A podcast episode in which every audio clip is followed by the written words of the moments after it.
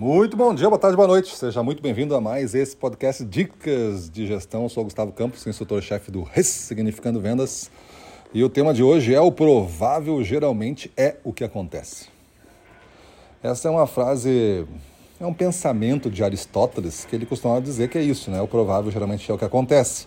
Então é muito provável que em vendas hoje é, tu não esteja batendo metas, ou a maior parte da tua equipe não esteja é muito provável que teu cliente esteja com alguma dificuldade e é muito provável que tu esteja cedendo algumas margens aí, dando alguns descontos para conseguir manter algum volume. Parece que isso é o normal, mais ou menos no dia a dia, é o provável que isso esteja acontecendo em uma equipe comercial. Talvez um ou outro seja diferente. Então, o provável, a gente tem que entender esse provável para conseguir ter respostas para ele. Se as coisas do seu mercado de atuação são isso, esses são os prováveis, você pode se comparar para ver se está atingindo o mínimo da expectativa, porque o provável é o mínimo da expectativa.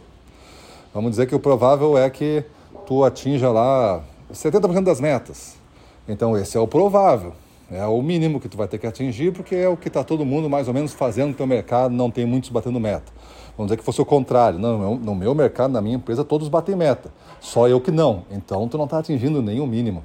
O provável é, com esse esforço, com este jeito de fazer, com este método que tu está usando, vai dar este resultado. Este é o provável que aconteça.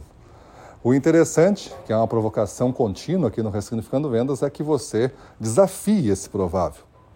Se é provável que o mercado está pedindo desconto, se é provável que o cliente está em dificuldade e eu não estou batendo meta, eu vou desafiar isso.